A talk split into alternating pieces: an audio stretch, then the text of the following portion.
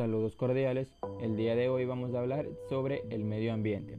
El medio ambiente es un conjunto de componentes físicos, químicos y biológicos que condicionan la forma de vida, permitiendo así la interacción entre las diferentes especies y organismos. Por otro lado, la contaminación es la introducción de sustancias o elementos físicos en agua, suelo o aire por lo que como consecuencia estos recursos no son seguros para su uso o consumo.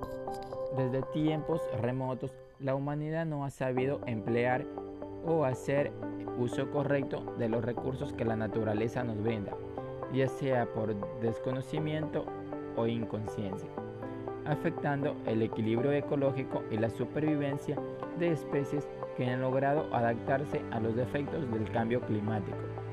Un claro ejemplo de esto es la especie Amblyrhonchus cristatus o iguana marina de Galápagos, un reptil endémico de las Islas Encantadas que se encuentra en estado vulnerable.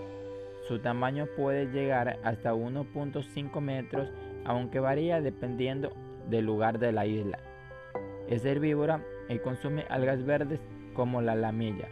Su promedio de vida es de 5 a 12 años es el único lagarto marino del mundo y puede sumergirse a profundidades de hasta 25 metros y permanecer más de 10 minutos dentro del agua, para luego regresar a la tierra a regular su temperatura.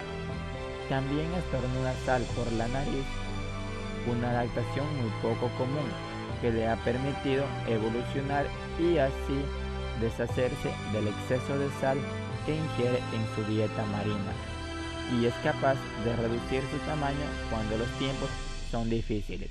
Por estas y por otras más razones es que debemos de cuidar y proteger el medio ambiente que es el que más nos necesita.